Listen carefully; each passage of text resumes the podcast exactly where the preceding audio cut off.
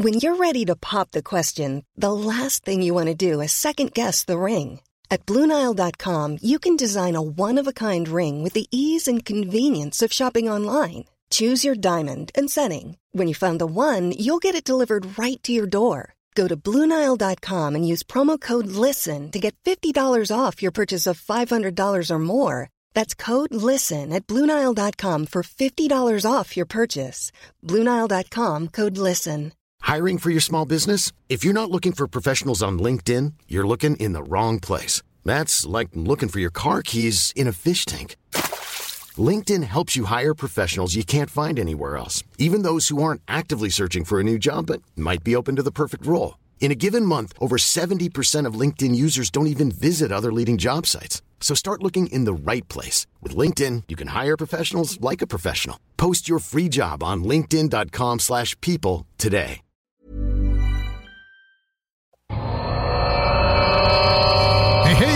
Connais ça le show du Grand Nick? Ouais, ça me dit de quoi, là, mais... euh, Le show du Grand Nick, ça, c'est le show qui s'écoute mieux sur le 5G. là. Ah oui, tu sais, parce que si tu tombes dessus, c'est comme si tu ferais 5G. hey, non, mais chanceux, toi, le show du grand. Ah, Le cœur l'est pas.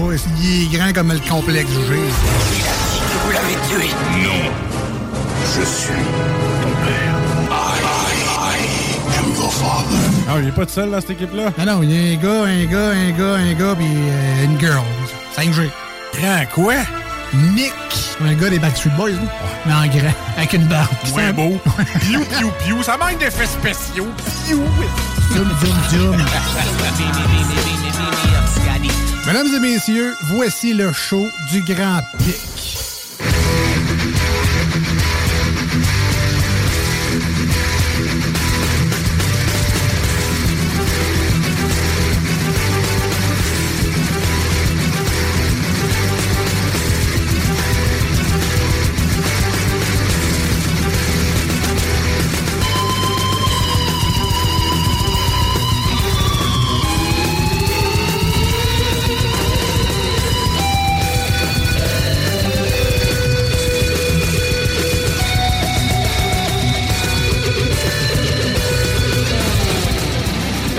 Bonjour tout le monde, bienvenue dans ce show du Grand du 20 septembre 2022.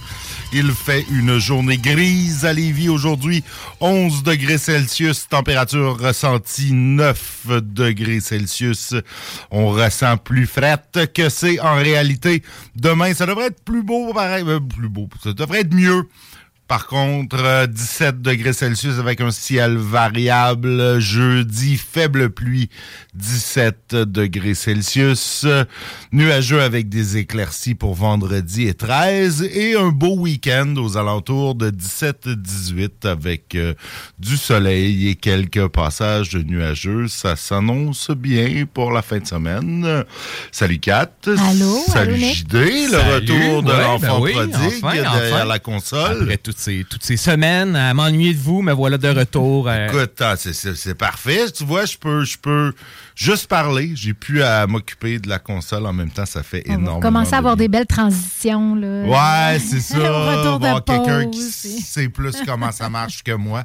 Bien que si ma mémoire est bonne, c'est moi qui ai montré. Mais bon, il faut croire que l'élève a dépassé le maître. Et ben, on continue ce soir en cette. euh, cette campagne électorale, on fera pas de nouvelles de Lévis tout de suite, on va se garder ça pour demain. De toute façon, il y en a pas tant des nouvelles de Lévis. Euh, moi, je, je, je, je vais faire le début du show et vous laisser euh, vous laisser, vous, auditeurs, avec mes chers acolytes. Mais avant, nous continuons notre, notre série de- d'entrevues avec les candidats euh, aux élections euh, de Lévis.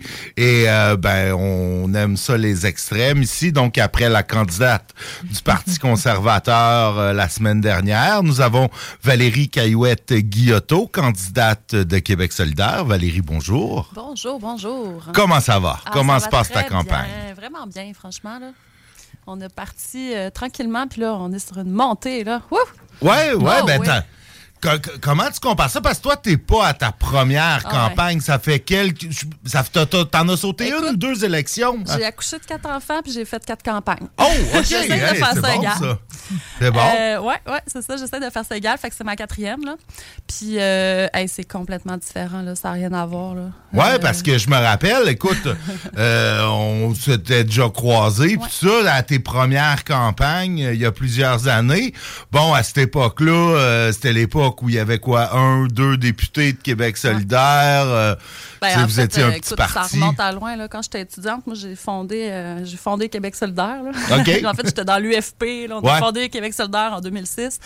Puis là, je suis revenue à Lévis, puis j'ai dit, hey, il faut une asso à Lévis. Fait qu'on était une petite gang, puis on a fondé une asso à Lévis. C'était dans les premières assos au Québec. Là. Hmm. Puis là, est venu les premières élections. Fait que, écoute, on savait même pas là, si on réussirait. Là, Amir Kadir a passé, on capotait. C'était la fin de. Écoute, on, on capotait. Là, après ça, François David est arrivé. Là. Ben, écoute, on pensait que c'était. Ça y est, le ciel est arrivé. Mais finalement, ça a tout le temps progressé, tu sais. Ouais. Puis là, hey, on avait 10 députés là, à la fin de, de la session législative. Fait que, on- puis là, on s'enligne vraiment pour plus. Fait qu'on est super excellent. positif, là, sérieusement. Puis sur le terrain, je le vois, là, ben, c'est, plate, mais c'est beaucoup les jeunes Ouais. qui m'arrêtent. Puis là, moi, c'est nouveau pour moi, là, parce que, bon, ma fille m'a parti un compte Instagram. Mais, euh, mais, mais écoute, euh, aujourd'hui, je suis au cégep, puis il m'arrêtait. Je peux te prendre un selfie avec vous, madame? Je suis là, euh, OK. Ah, le madame, le madame fait, fait, fait mal. Ouais, le euh. madame fait mal, mais Peux-tu me montrer comment changer mon adresse, s'il te Oui, plaît? c'est ça. J'espérais qu'ils me mettent pas des petites moustaches de lapin. Là. Mais là, Mais- t'es- Valérie, es-tu en train de nous dire qu'il y aurait des solidaires à Lévis? Ah, Il y en a vraiment beaucoup pas pour juste vrai. des conservateurs puis des caquistes. Eh boy, sérieusement, il y en a vraiment plein. Puis c'est un peu pour ça que je fais les campagnes électorales, euh, puis que je me décourage pas, c'est parce qu'à chaque fois ça augmente. Puis surtout à chaque fois je rencontre d'autres mondes vraiment tripants. tu sais. Puis dans le fond, moi Lévis c'est comme un rapport amour-haine. là. Je suis née ici, j'ai grandi ici, j'ai aimé ça être ici quand j'étais jeune, mais à un moment donné, comme pas mal de monde à 16-17 ans, là, j'étais plus capable, fallait que je m'en aille, c'était trop plate. Là. On s'entend que la rue Bégin à 9h le vendredi, le soir, euh, c'est mort. Ouais, il y a manque de nightlife un peu ouais, à un petit Lévis. manque de nightlife. Pourtant, tu sais, de Bégin, Côte du Passage, Ouais. tu pourrais. Écoute, j'ai Ouais, des. ouais. Je me rappelle, il y a quelques années, j'étais sur la terrasse de la barricade avec mon frère. Tu sais, moi, je suis pas du coin. Mon frère, euh, c'est la première fois, je pense, que, qu'il était dans le vieux Lévis. Puis là, ça, c'est donc ben hot. Puis Ben là, oui, imagine, tu sais, t'aurais comme deux, trois bars ici. Là, Ouais, il y aurait ouais, un méchant nightlife, mais bon. Ben non, c'est ça. On rêve, on rêve. On mais rêve. je continue de rêver. Moi, c'est pour ça que je suis là. Puis, euh, dans le fond, je suis revenue à un moment donné. J'ai eu euh, ma- mon premier enfant. Puis là, j'avais envie de retrouver une petite vie tranquille, tout ça. Puis finalement, je me suis installée, mais là, je dis, OK, si je m'installe ici, la condition, c'est que là, je m'implique, puis j'essaie de faire de quoi de le fun, tu sais, puis de faire les choses. Puis, puis là, je, je me suis impliquée dans des organismes, tout ça, mais Québec solidaire, ça fait partie, dans le fond, de l'implication. C'est juste une poursuite, en fait, des choses. là. Pour moi, la politique, c'est pas juste une fois aux quatre ans, c'est c'est au quotidien, en fait. Fait que je m'implique dans d'autres organismes, tout ça, mais quand vient le temps des élections, c'est vraiment un moment intense, mais tellement le fun pour rencontrer du monde. Puis là, sur mon comité, tu sais, j'ai Lise qui a 82 ans, qui était à fond à passer des dépliants aux jeunes aujourd'hui au cégep. J'ai des jeunes qui ont 16 ans, qui n'ont pas encore le droit de vote, mais qui sont à fond, eux autres aussi. J'ai un travailleur de la construction, j'ai un prof de cégep, j'ai un travailleur social. Tu sais, j'ai vraiment l'ensemble de la société. J'ai quelqu'un qui est sur le BS, euh, j'ai vraiment là, les chômeurs, des infirmières, c'est vraiment impressionnant. Puis là, dans le fond, ce qu'on se rend compte, c'est que ce qui nous rejoint, c'est les valeurs. sais. On est écologiste depuis toujours, on est féministe depuis toujours, on change pas au gré des sondages. sais. on est démocrate depuis toujours. Puis là, on dirait que ça commence à rentrer. Tu sais, c'est comme au début, on de nous autres. Hein? Les granos, ils doivent tout être en sandales, en bas de laine l'hiver. ah, ah. Puis là, d'un coup, ils commencent à nous regarder. Puis tu sais, aujourd'hui, je voyais le débat euh, au cégep, là, la CAQ, tu sais, ils me rentraient dedans, mais moi, j'étais contente. Ouais, j'étais comme, ben- oh yeah, là, c'est, là, on est sérieux, tu sais. J'étais comme leur adversaire, là. Puis Ouais, j'étais effectivement. yes, tu sais. Moi, c'était positif pour moi, là. J'étais crème, ils nous prennent au sérieux. Ils ont tellement de ri de nous, mais là, ça y est, ils nous prennent au sérieux, tu sais. Ouais, mais tu sais, il y a peut-être des gens qui diraient que la CAQ vous instrumentalise pour euh, justement avoir un, advers- un adversaire complètement opposé à elle. Et donc, euh, pour marquer des points politiques, c'est pas nécessairement. Comme vous êtes aucunement un danger pour la CAQ, ils, sont bien contents de, de, de- de dépeindre euh, Gabriel Nadeau-Dubois et sa taxe orange euh, comme un, un adversaire là, aux politiques plus Ouais, réalistes de la CAQ. là. Fait Ben, je suis d'accord avec toi. Peut-être dans la région, si. Mais à Montréal, sérieux, ça joue dur. Là. Ouais. Ça joue vraiment dur sur le terrain. Là. Tu sais, Je suis allée, puis euh, sérieusement, ils ont peur. la CAQ a peur. Là. Fait que, je comprends ce que tu dis dans la région ici, peut-être. Mais pour vrai, il y a, il y a des endroits, puis aussi euh, à banlieue de Montréal, là, c'est ça. ça- Ouais, ben, ça- ça- tu vois, je lisais un article cet après-midi, ils disent même à Rimouski, Ouais, euh, ouais. vous auriez des chances. Il y a, il y a Ouais. une coupe de places là, de villes plus étudiantes, plus jeunes. Ben, on l'a vu la dernière élection, c'est quoi, à Sherbrooke, En Rouen-Noranda. On a montré qu'on n'était pas juste un parti de Montréal. Emelise en Abitibi, là, la job qu'elle a faite avec la fonderie Horn, c'est extraordinaire. tu sais. C'est vraiment montrer qu'on est capable de défendre notre monde, puis qu'on lâche pas, puis que, tu sais, on vient des régions, puis on, on en est fiers. Fait que, c'est plus vrai qu'on est un parti montréalais. Fait que, on se développe. C'est vrai qu'on prend de la maturité, puis qu'au début, c'était un peu pic-pic, puis que là, maintenant, on s'améliore, on mature, on a un meilleur programme, on a, on a une bonne équipe économique aussi maintenant. Il existe une économie de gauche, enfin. On a des propos quand même plus solides en économie qu'on en avait. Fait que sérieusement, moi, je, je suis vraiment contente. Écoute, vous avez même un ancien éditorialiste de la presse. là. Ouais. Écoute, là, si ça, c'est pas. Si ça, c'est pas. euh, Un veux fervent souverainiste. Ah, euh, Pardon? c'est pas un fervent souverainiste là, qui. Ben sérieux, j'étais surprise au début. Quand je l'ai vu arriver, Marcel, j'étais un Ouais. peu- j'avais des petits doutes, j'avoue.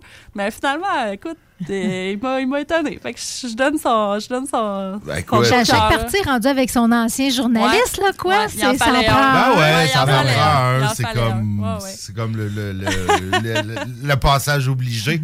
Écoute, tu parles de Lévis depuis tantôt. Qu'est-ce que Québec solidaire propose de concret à Lévis, de différent de ce Mm, que, ce que la CAQ euh, nous offre? Ouais, ben aujourd'hui, c'est passé quelque chose d'hallucinant que je pensais pas qu'il arriverait. Pendant le débat au cégep Lévis-Lauzon, on n'a pas parlé du troisième lien. Hein? Je vous jure, là, on n'a pas abordé Hein? Se le sujet. Bon, faut dire que Bernard Drinville jouait sur le banc parce que c'était Martine Biron qui était en avant. OK, je, mais, pas pourquoi. mais elle aussi, Mais- euh, pour Non, le mais troisième lien, là, elle a fait. De toute Ouais, façon, dans CAQ, je pense qu'il faut qu'il fasse une Ouais. profession de foi euh, en entrant. C'est ça. Mais j'ai quand même l'impression que le vent tourne. C'est-à-dire que le projet du troisième lien, là, c'est comme si au début, il y avait juste nous autres qui disaient que ça avait pas d'allure puis que c'était un gros show de boucan qui Ouais, coûtait trop aussi. cher aux contribuables. Ouais, non, mais je parle des partis politiques, là. Je me rappelle justement à la Chambre de commune, tu sais, chambre de- au débat à la Chambre des commerces, excusez, là, je suis fatiguée, mais au débat à la Chambre de commerce, j'étais pas mal tout seul de mon Ouais. bord à dire, non, ça n'a pas de bon sens ce projet-là, on le sait depuis longtemps, trop de gaz à effet de serre, mauvais projet. Si tu rajoutes de plus en plus d'autoroutes, il va juste avoir de plus en plus de chars, puis la congestion routière, elle va juste de plus en plus être pire tout le temps. tu as bien expliqué ça au maire, d'ailleurs, j'ai Oui. trouvé, dans ce débat-là. Le oui, il m'a regardé avec des grands yeux. Bon. Mais là, aujourd'hui, bizarrement, c'est comme si le projet, là, il essayait de le tasser un peu. De plus en plus, on- tu sais, en fait, de moins en moins, on en parle. Puis là, ils essayent de parler d'autres choses. Là, ils sont tous environnementalistes. Là. Ils n'ont pas vraiment de programme, Ah, pas de bah chiffres, ouais. mais ils sont tous environnementalistes Ben, maintenant. surtout au cégep. C'est ça. Mais ils parlent plus de troisième lien. Parce Non. que là, ça devient gênant. Parce que là, on le voit, il n'y a Ben pas oui. d'études. C'est clair, on le sait maintenant, il n'y a pas d'études. En plus, un matin, ils disaient qu'on n'avait finalement pas la démographie. Les vies, c'est vieillissant. On n'aura pas la démographie pour pouvoir euh, avoir assez d'automobilistes de toute façon pour justifier le projet. Fait que là, finalement, d'un coup, ah, ah, ah. Bon, bref, ce que nous, on propose, puis qu'on ne change pas d'idée, euh, c'est un projet qu'on avait déjà entendu, mais qu'à cause d'une guerre, justement, des maires, ils ont mis sous la table. C'est vraiment un SRB, un service rapide par bus. Euh, il y a des super beaux projets à Lévis, sur le boulevard Guillaume Couture, Mhm. avec voie réservée. Le maire fait quelque chose de pas pire là-dessus. L'affaire, c'est que c'est des petits bouts, c'est des petits tronçons de voie réservée d'autobus. Puis si n'importe qui qui prend l'autobus à Lévis, là, la L1 et L2 pour se rendre à, je sais pas, moi, à Place Laurier, ben ça jamme rendu au pont. Mhm. Fait qu'on prend l'autobus, on est bien content, puis à un moment donné, on est pogné dans les embouteillages comme les autres Comme en les voiture. Fait que là, Ouais, tu te dis, ben là, c'est coudonc, c'est quoi l'intérêt, tu sais? Fait que ça coûte plus cher, ça prend plus de temps, puis finalement, on est moins confortable. Fait que, tu sais, faut que ça soit important, faut que ça soit confortable, efficace, prendre l'autobus. Mhm. Puis là, il y a deux autres problèmes dont personne parle, là, mais le traversier, Seigneur, moi, je le prends tous les Ah! jours pour aller, travailler, là. Je sais. C'est une hérésie, là. Ça fait trois ans que ça marche pas. Il y a des coupures, on reçoit des messages sans arrêt, Mhm. comme quoi ça fonctionne pas. Il y a, il y a un problème, il y a un bruit mécanique. Écoute, je moi, dire- moi, je suis masochiste, je l'ai pris jusqu'en 2020, puis je me suis pas désabonné des Ouais, alertes. mais fait non, que je mais- les reçois encore, ça me décourage, j'ai comme, j'ai comme de la peine. Mais non, c'est ça. Tous les le- jours, j'en reçois deux, trois. Ah ouais? Puis là, je peux jamais me fier. là. Moi, je reviens du travail, je, je travaille à Limoilou, je reviens du travail, je peux jamais savoir à quelle heure je vais prendre. Puis là, c'est drôle parce que là, ils ont mis un vieux navire de croisière. Il y a comme oui. un genre de mini-bar avec du tapis. tu sais, on est là, hein, sauf que les autos, puis ils rentrent pas dessus.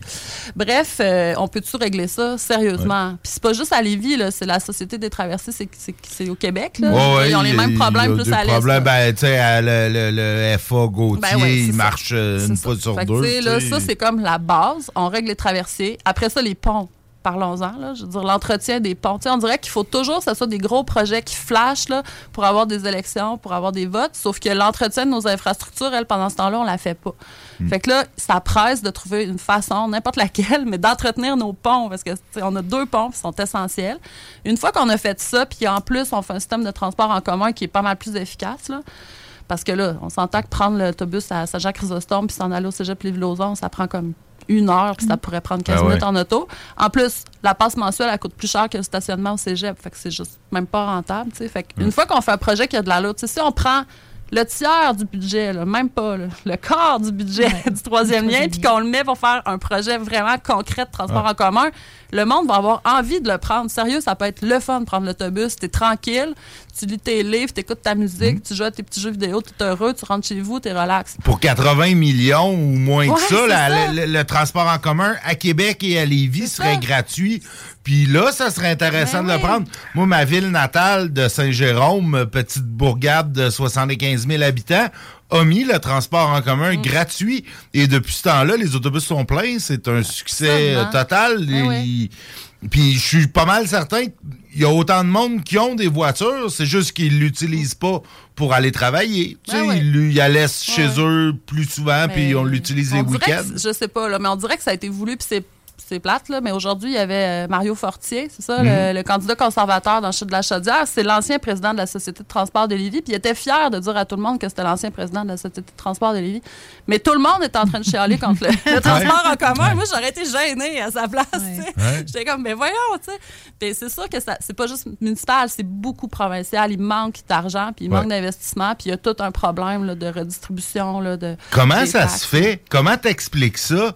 Que de, des cinq partis en lice, les seuls qui proposent la gratuité du transport en commun, c'est les conservateurs. Ouais, Moi, je, je, ça, c'est je- je la drôle, comprenais pas, La première fois, je capotais, j'ai même dit à, à la candidate conservatrice, j'ai dit, t'es sûr? Parce qu'elle disait au Québec. J'étais comme, vérifie, je Non, pense non, que c'est c'est à à, Québec. Québec. Là, elle a fait comme, oh. non, mais tu sais, non, c'est ça. Ils veulent, puis c'est vraiment parce qu'ils veulent lutter contre le tramway, là. Fait qu'ils ont essayé de trouver un tour de passe-passe. Fait qu'ils disent, bon, on veut pas le tramway, mais on va faire la gratuité pour un certain temps à Québec. Puis là, finalement, ils ont rajouté à Lévis. Mais moi, coudon, tu sais, tant mieux, je suis d'accord. Bon, parfait. C'est juste drôle qu'ils soient encore plus à gauche que Québec solidaire sur ce point-là, puisque nous autres, c'est 50 de moins les frais. Ouais. là. Mais c'est la grandeur du Québec. Fait que, tu sais, bon. Eux, c'est à Québec puis à Lévis. Mais bon, écoute, moi, quand il y a des bonnes idées, je les prends, là. Ah, de toute façon, c'est, n'est pas faite, puis Non, c'est loin d'être fait. Exact. Parce que, tu sais, on regarde ça là, de. de une- je reste, j'habite Lauson. Ouais. Me rendre dans, sur Charret, pas de trafic, ça me prend 40 minutes. Mm. Euh, il me semble qu'un troisième lien, ça me permettrait de me rendre là, Mm. en 15 minutes, gros max, 10 minutes, 15 minutes. Ouais. Il n'y a pas, tu sais, l'idée, puis je pense que c'est le Parti québécois qui l'a proposé d'avoir un, finalement un transport structurant, euh, un tunnel réservé Mm. au transport en commun où euh, on pourrait passer rapidement de centre-ville à centre-ville. C'est pas quelque chose qui serait plus intéressant puis plus structurant que d'avoir euh, plus d'autobus dans le fer à cheval?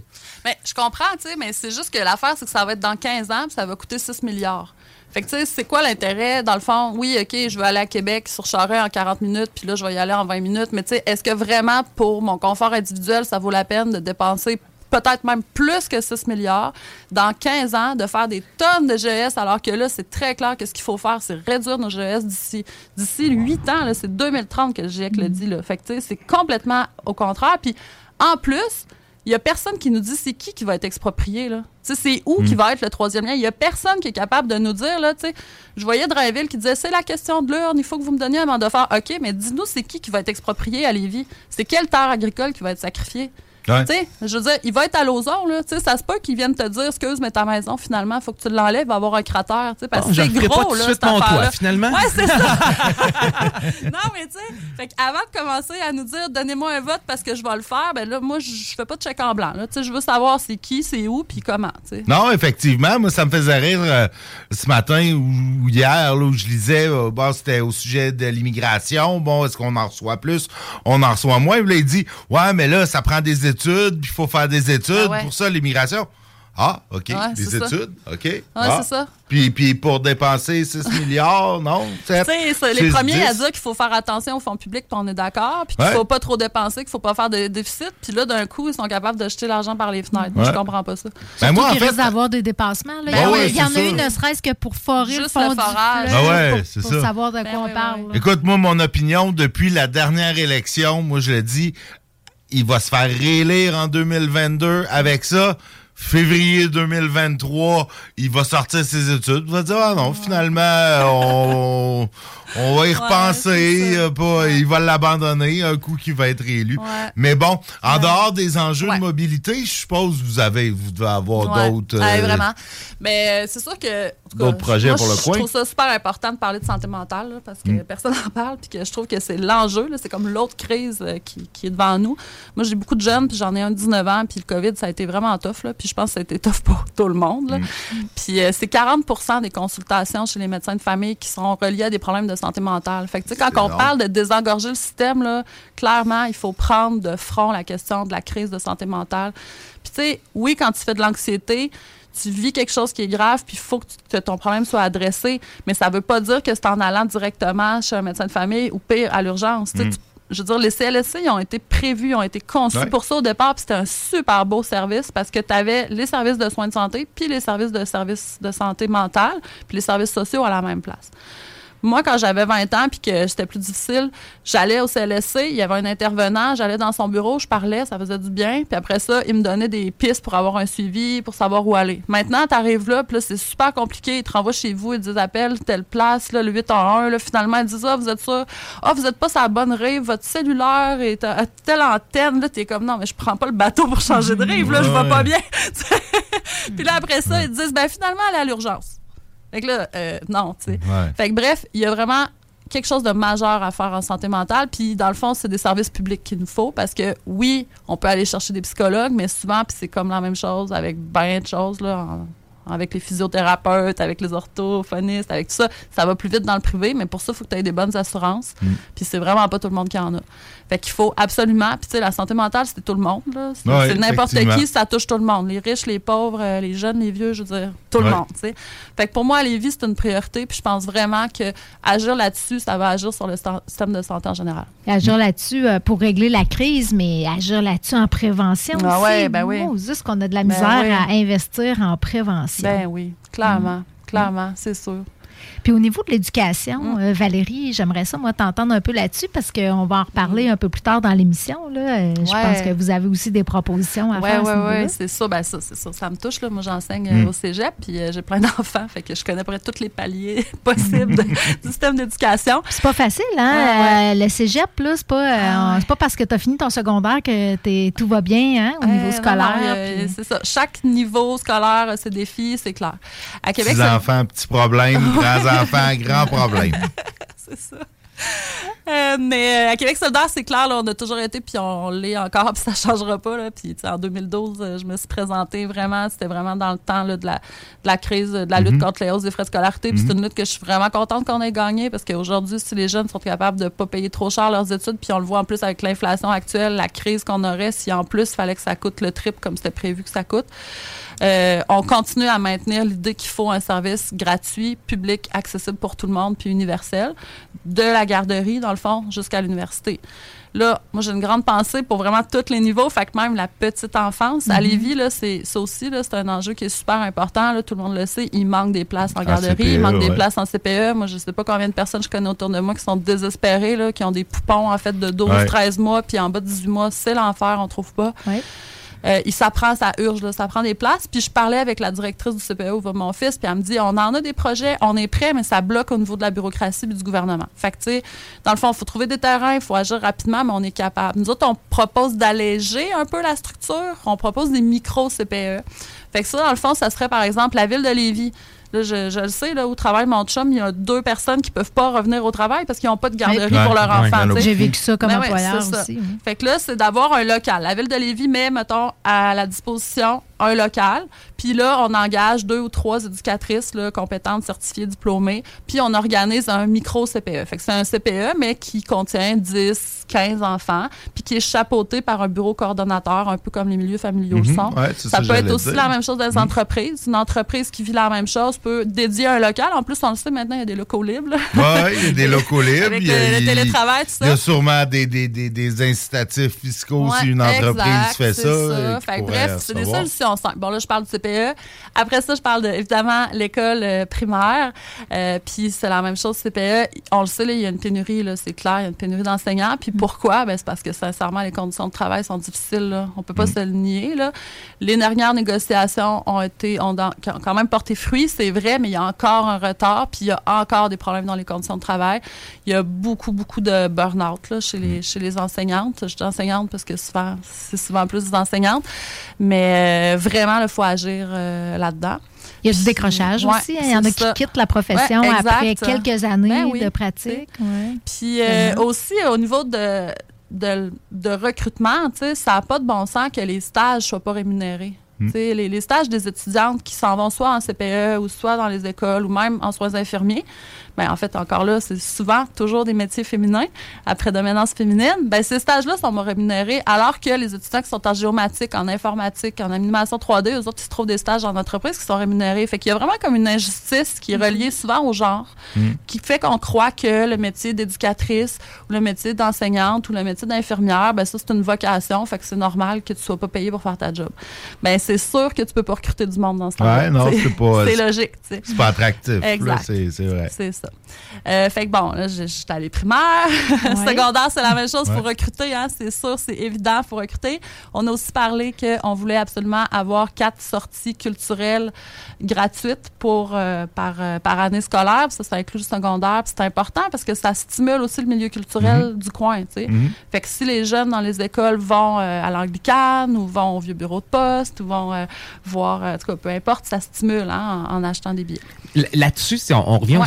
Il y a quelque chose Ouais. moi, que je trouve complètement aberrant. C'est que quelqu'un qui a un bac en géographie Ouais. ou une maîtrise en géographie peut pas l'enseigner. Ça, il prend un brevet de deux ans de pédagogie pour être capable d'aller enseigner la géographie, par exemple, tandis qu'un prof va avoir quatre, cinq cours universitaires en géographie, mais avoir, va avoir son, son- sa liste de papiers de pédagogue puis de, de- le gogologue pour être capable de, de- pour il va pouvoir enseigner. Donc, ça, ça, c'est quelque chose que je comprends Ouais. pas qu'on Ouais. permette pas. Puis, le- d'accord, Des, des cours de pédagogie, ça fait Ouais, pas nécessairement de toi un bon prof. Là, loin de là. sincèrement, c'est une réforme qui a été faite autour de 95-96. là. J'ai pas mal étudié les réformes en éducation. J'ai fait mon doc là-dessus. Puis, euh, fait que tu me touches. là. Ouais, ouais, c'est Mais bon. sérieusement, c'est une réforme qui a aucun bon sens qui a été faite justement à ce moment-là, qui fait qu'avant, une personne qui avait, par exemple, un baccalauréat en histoire pouvait faire une année de pédagogie, puis après ça, pouvait aller enseigner l'histoire au secondaire. Fait que ça faisait que clairement, il y avait de la crédibilité quand il arrivait dans la classe. Il connaissait l'histoire. C'est plate, là, mais les jeunes là, sont intelligents, puis ils le voient tout de Ben oui. suite quand Ah, la ben personne n'est pas ouais. compétente. Moi, j'ai une de mes filles, là, elle a un prof, là, c'est un prof d'anglais, puis il parle pas anglais. Là, je veux dire, c'est plate, là, il a beau être le meilleur non. des profs puis faire des jokes, il est pas, il, il est pas crédible. Ben non. Il, il sera jamais crédible, il parle pas anglais. Mais l'inverse, c'est un peu vrai aussi. Hein? Mm. Quelqu'un qui connaît super vrai. bien sa matière, mais qui n'est pas capable de la vrai. communiquer parce Ouais, qu'il est comme un ça. peu dans son monde un peu Ouais. hermétique de jargon. De, Mais- ces gens-là. Ces gens-là, j'ai pas l'impression que tu leur donnes un an de pédagogie à l'université, vont- qu'ils vont ben non. devenir bons. Ben non. Je- probablement que je, je- je serais bon pour enseigner certaines affaires à des enfants, mais bon, j'ai pas de pédagogie, j'ai pas Ouais. l'intention de la faire. Ou si je me dis des fois, C'est une question de profil à ce moment-là. Non, mais tu sais, pourquoi tu Mais sélection. c'est pourrais- souvent dans Bonne les stages. Moi, j'ai eu des stagiaires, Mm. puis j'en ai eu des super bons, puis j'en ai eu d'autres, puis ils s'en sont rendus compte par eux-mêmes qu'ils n'étaient pas à leur place devant une classe. tu sais. tu sais, des fois, j'ai l'impression tu pourrais avoir comme un peu, je l'ai dit, là, pas, pas au primaire, pis ces affaires-là, mais rendu au secondaire, au cégep, tu sais, des gens qui travaillent, qui disent, gars, moi, je je suis, je je sais pas, moi, je suis ingénieur, je donne un cours. Ouais. Tu sais, puis- ou, tu sais, juste une petite Ouais, charge ouais. comme ça, je me prends un cours, je le donne, ou, je suis historien, je donne. Ça, c'est vrai. Puis c'est difficile, les centres de services scolaires, puisqu'on dit plus commission scolaire. Ouais, mais, euh, ils ont de la misère à gérer ça, les temps partiels ou les gens qui vont faire seulement des tâches moins pleines. Puis c'est- vrai que c'est un peu plus dur à gérer, mais une pénurie d'employés, c'est aussi dur Ben à gérer. c'est donné, fine il faudrait ouvrir la perspective de dire, ben, crime, euh, puis c'est épuisant, là, sincèrement. Moi, je le sais, j'enseigne, là, puis j- on est crevé. Tu sais, souvent, on rit, Ah, les profs, ils ont plein de vacances. Ouais, sincèrement, c'est parce que si on n'a pas nos- notre mois de vacances en été, on recommence pas la session. On est juste Ben mort. C'est vraiment, vraiment prenant. Tu sais, on est tout le temps, euh, je sais pas comment dire, là, on est tout le temps sur le feu. Là, tu sais, Ben les oui, c'est étudiants, ça. ils ont des questions, là, puis tu peux pas dire, euh, je suis fatigué aujourd'hui, je te réponds pas. là. Mm. Ça, ça marche Non, pas. c'est pas, Fait que, euh, bref, euh, c'est correct, moi, je trouve, d'être à temps partiel. Des fois, si tu penses que tu vas pouvoir mieux faire ta job puis être meilleur tu sais, devant ta classe. Mais c'est vrai que c'est dur à gérer. l'autre chose, tu parles d'être à temps partiel. euh, si tu vas attirer des professeurs qui sont sur le bord de la retraite ou euh, garder des, tra- des professeurs âgés qui ont encore le feu, mais Ouais. qui se disent, moi, non, 40 heures euh, dans une classe, ça me tente pas, mais je, je donnerais une petite charge de cours à gauche, à droite, puis euh, je, je serais super heureux, puis ça me permettrait de me garder occupé. C'est Ah ouais. encore une, une autre solution à la pénurie, mais c'est- Ben, ça aussi, euh, puis là, je pense au niveau collégial, c'est la même chose. là. C'est super dur de recruter dans, dans les secteurs techniques parce que tu es bien plus payé quand tu travailles Ben oui. dans une entreprise que quand tu t'en vas enseigner au cégep. tu sais. Si tu travailles en informatique dans une entreprise, euh, tu vas te faire pas mal plus d'argent que si tu t'en vas enseigner au cégep. Puis même chose dans les soins infirmiers, Ouais, même chose dans tous les domaines. chose, fait que ouais. c'est super dur de recruter des gens. Puis par, par contre, c'est super important d'avoir des gens qui gardent le, le pied dans le métier. Parce qu'ils connaissent, là, il y a des mises à jour là, à chaque année. là, tu sais, ben en oui. animation 3D, moi je connais Almoilou, là, mais en animation 3D, là, ça change euh, quasiment à tous les six mois. Là. Fait que, il Mhm. faut que tu sois dans le domaine. là. Fait que c'est vraiment. euh, On a même connu ça à l'université, des fois, Ouais. des profs qui étaient un petit peu déconnectés Oui. de, de la pratique, de la réalité terrain. Vraiment. Mais il y a un défi aussi pour les je- J'aime ça, la solution que tu amènes, JD, mais il y a la- tout l'aspect gestion de classe Mm. aussi qui n'a pas de l'air à simplifier. Là. Au cégep, c'est une chose, hein, mais Ouais, tu sais, euh, primaire ou Ouais, ouais, secondaire que avec des difficultés. des remplaçants. des- Mais tu sais, on parlait peut-être plus pour le secondaire parce que justement, euh, tu sais, un cours d'histoire, ben, c'est toujours le même qui va le donner, mais Ouais. il va peut-être pas donner six groupes, il va donner trois groupes. Tu sais, Je sais pas, là, je connais moins le secondaire, mais en tout cas, je pense que ça pourrait plus s'arrimer. là. Ou qu'il y aurait plus de ressources peut-être en support, en complé- Ben euh, oui. complémentaire, Ben oui, des ouais, éducateurs spécialisés, Ouais, ouais. et, euh, ce Ouais, genre de, service-là. on, en a, ouais. on en a vraiment besoin, ouais.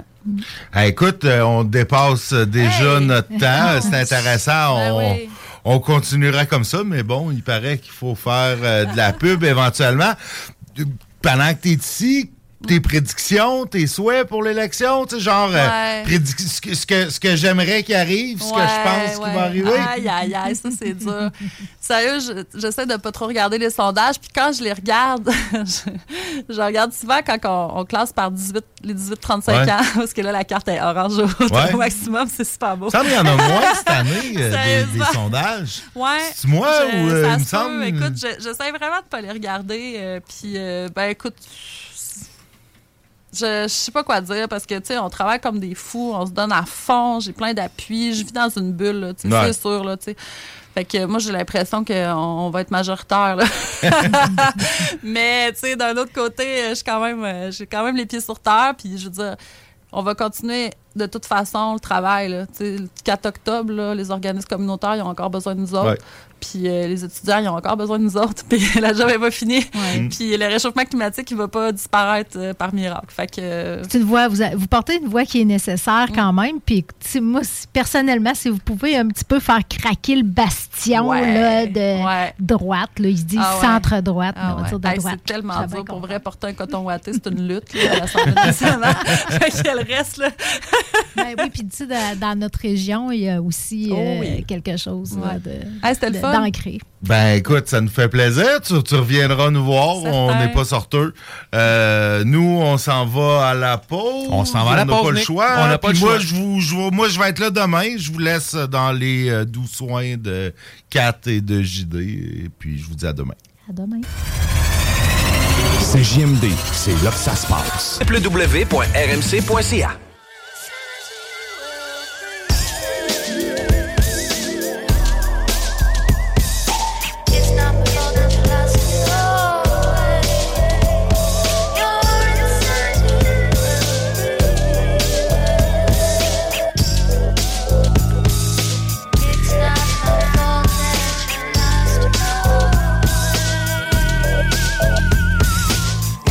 tous en voyage quand un brouillard s'approche. C'est la forêt des regrets amers, des doutes sans rémission. À gauche, une vieille femme me dit Ne faites jamais ce que je fis, qu'est-ce que vous fîtes je ne fais rien, je ne sais rien de ma vie. Y a-t-il un meurtre qu'on oublie? Y a-t-il quelque chose qu'on ne doit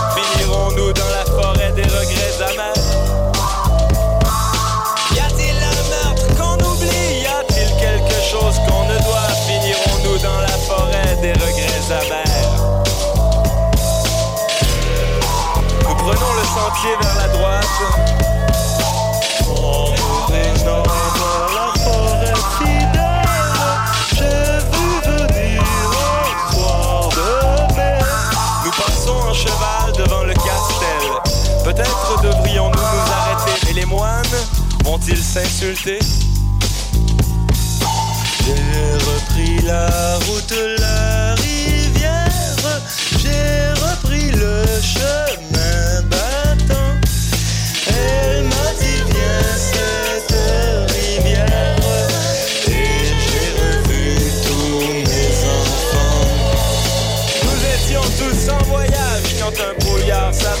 La forêt des regrets amers, des doutes sans rémission.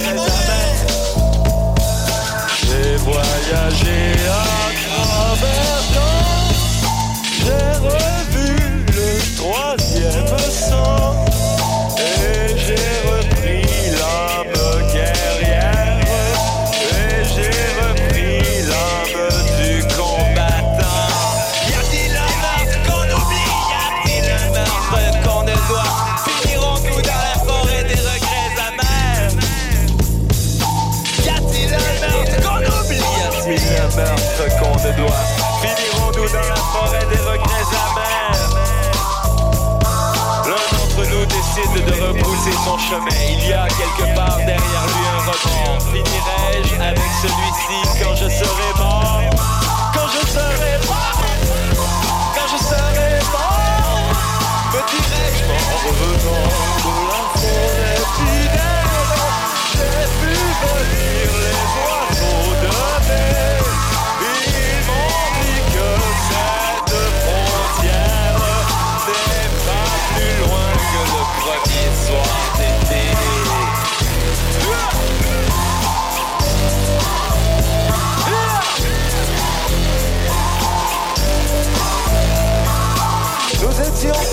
voyage quand cette aube s'approche.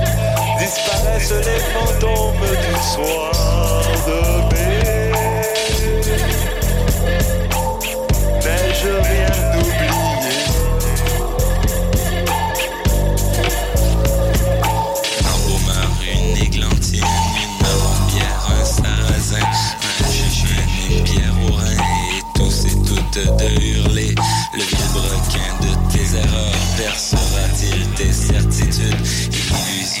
ce bonheur n'est-il seulement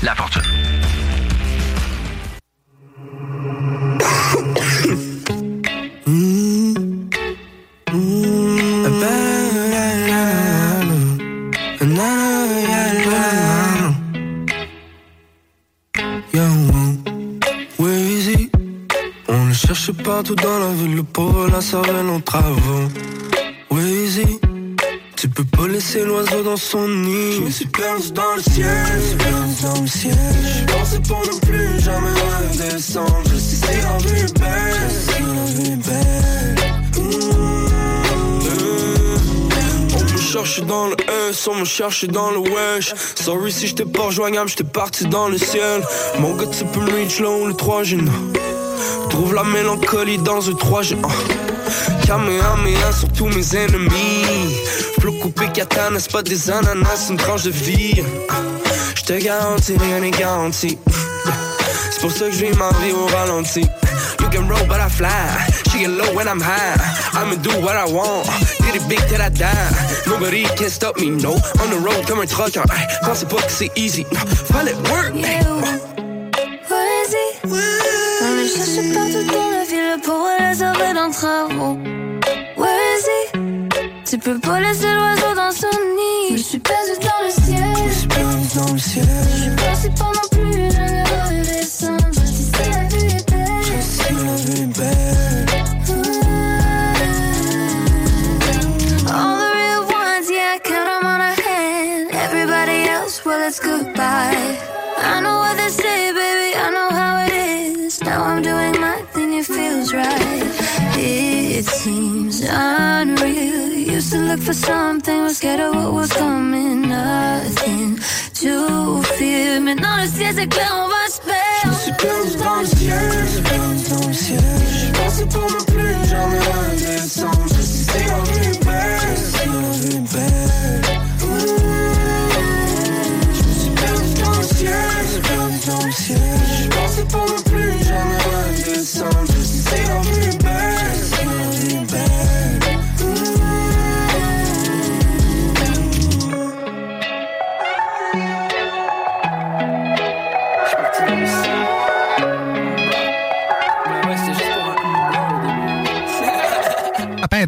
l'incontournable cet été. Créaforme.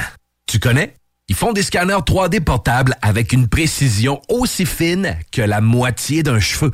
Ils cherchent des développeurs logiciels et scientifiques pour repousser les limites de la technologie optique. Écoute ça. Horaire et lieu de travail 100% flexible, plein de cerveaux brillants comme toi. Tu feras pas juste du code. Tu pourras tester, faire de la recherche, voir ce que ça donne. CJMD 96.9 Lévis. Demandez à l'assistant Google ou Alexa.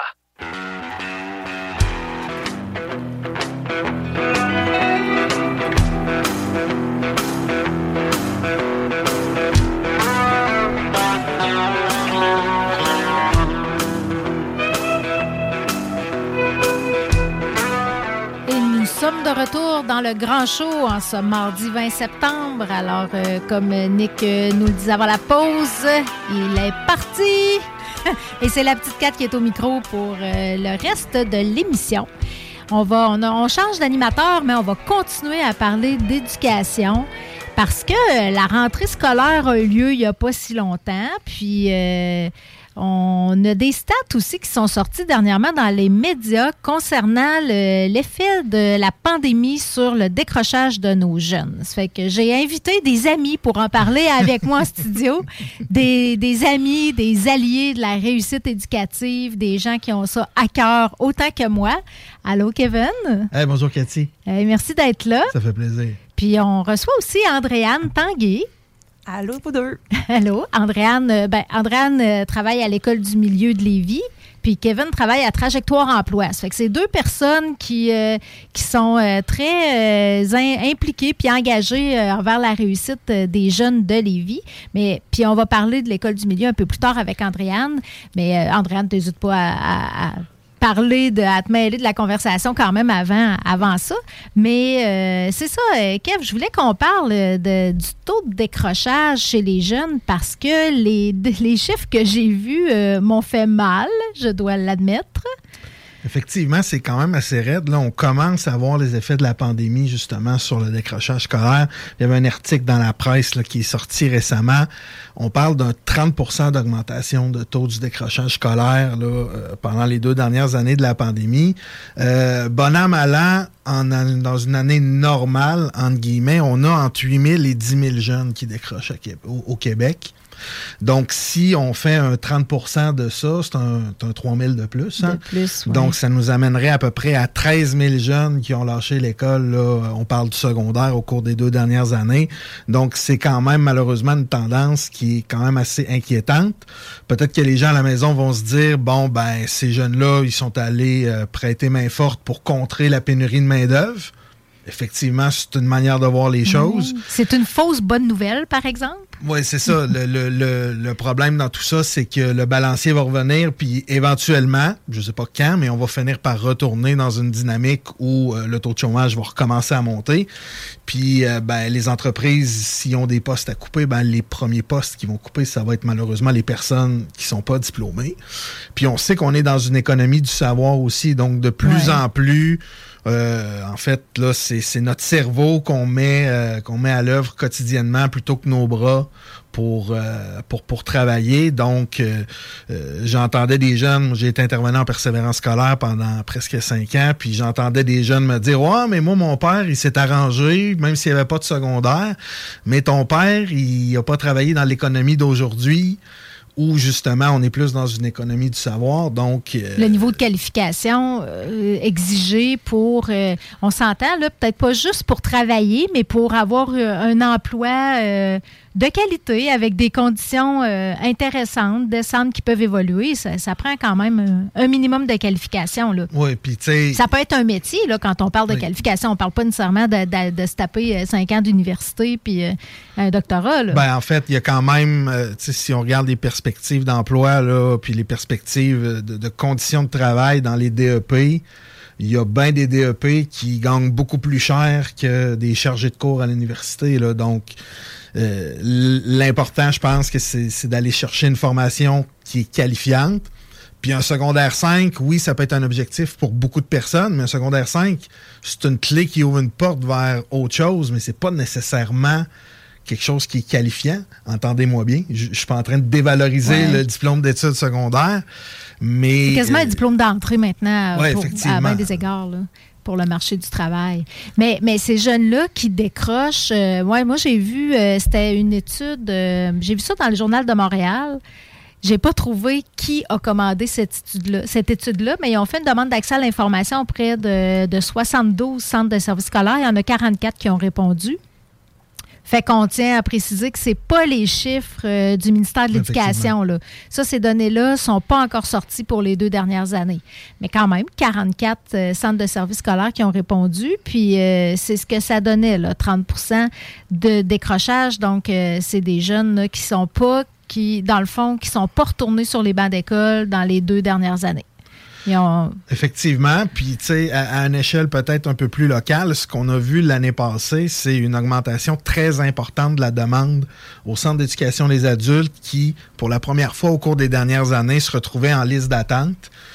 Puis c'est pas parce qu'il y a beaucoup de jeunes qui se sont réveillés avec euh, la passion d'aller terminer leur secondaire 5, mais c'est plutôt parce que ce sont des jeunes qui leur ont manqué un bout de français ou un bout de maths pour pouvoir aller au cégep, justement.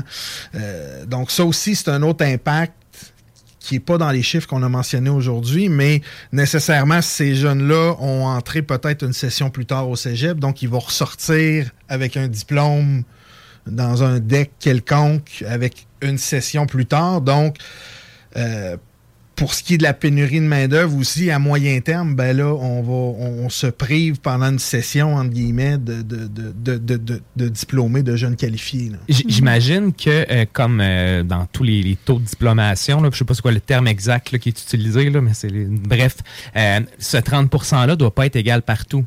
Euh, si tu vas à l'école Saint-Jean-Marie de Dieu béni euh, à Montréal, puis ça te coûte un 12 000 par année pour aller dans, un, dans une école privée, probablement que le, le taux euh, de diplomation a été moins impacté que euh, si tu es dans Hochelaga Maisonneuve ou dans Montréal-Nord. Est-ce que c'est, est-ce qu'on, a vu une disparité en termes d'augmentation du taux de décrochage ou on parle d'un taux glo- global? Les chiffres sont pas allés dans, dans le micro ok. aussi précis que ça.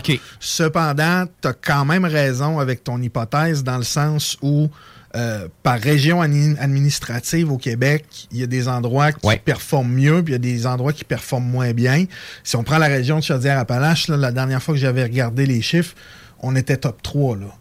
Donc, euh, avec un taux de, qui était aux alentours de 82% de diplomation et est qualification. quand même très bien, c'est très bien. Chez les moins de 20 ans, euh, dans le fond. Là. Fait que, tu sais, on est quand même dans le top 3. C'est sûr que justement, si on s'en va dans des endroits où il y a plus euh, facteurs de défavorisation, Mhm. ces choses-là, ça a un impact. Euh, Puis tu peux certainement avoir à l'intérieur d'un centre de service, je pense entre autres dans le coin de Montréal, des disparités assez importantes où, tu sais, dans Westmount, d'après moi, ça doit bien aller. là. Ouais. Mais dans Hochelaga, on est peut-être sur un autre ballgame. là. Je ne sais pas si ça existe, ces chiffres-là comparatifs entre le public puis le privé, mais les chiffres qu'on a là, sous la main aujourd'hui, c'est euh, uniquement dans le public. OK. Parce que c'est les centres de services scolaires qui ont été questionnés, pas les écoles privées. Puis effectivement, il y a de la variation euh, d'un centre de services scolaire à l'autre, puis dans certaines régions. Puis il y a même, suite à cet article-là, il y a même euh, des quotidiens régionaux, des, euh, des journaux régionaux qui se sont empressés de vérifier auprès de leur centre de services scolaire pour dire, hey, nous autres, on s'en sort bien, on n'a pas vu d'impact. Le 30% c'est vraiment global dans la province. Là. Dans, On sait- dans on- le Québec. dans le Québec, euh, oui, dans le Québec, bien sûr. Puis euh, ici, j'ai des, ce que j'ai, c'est la, pour la- le centre de service scolaire de la capitale. Fait que ça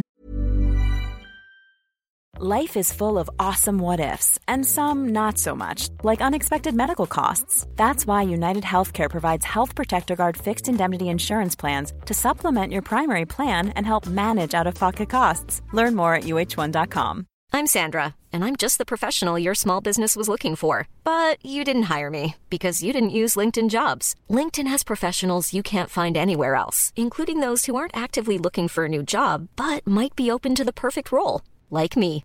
In a given month, over 70% of LinkedIn users don't visit other leading job sites. So if you're not looking on LinkedIn, you'll miss out on great candidates like Sandra. Start hiring professionals like a professional. Post your free job on linkedin.com/people slash people today. nous concerne. Je suis même pas sûre que des navigateurs y ont répondu. J'ai pas, je les ai pas vus dans la liste. Connaissant la direction générale des navigateurs, d'après moi, ils n'ont pas répondu.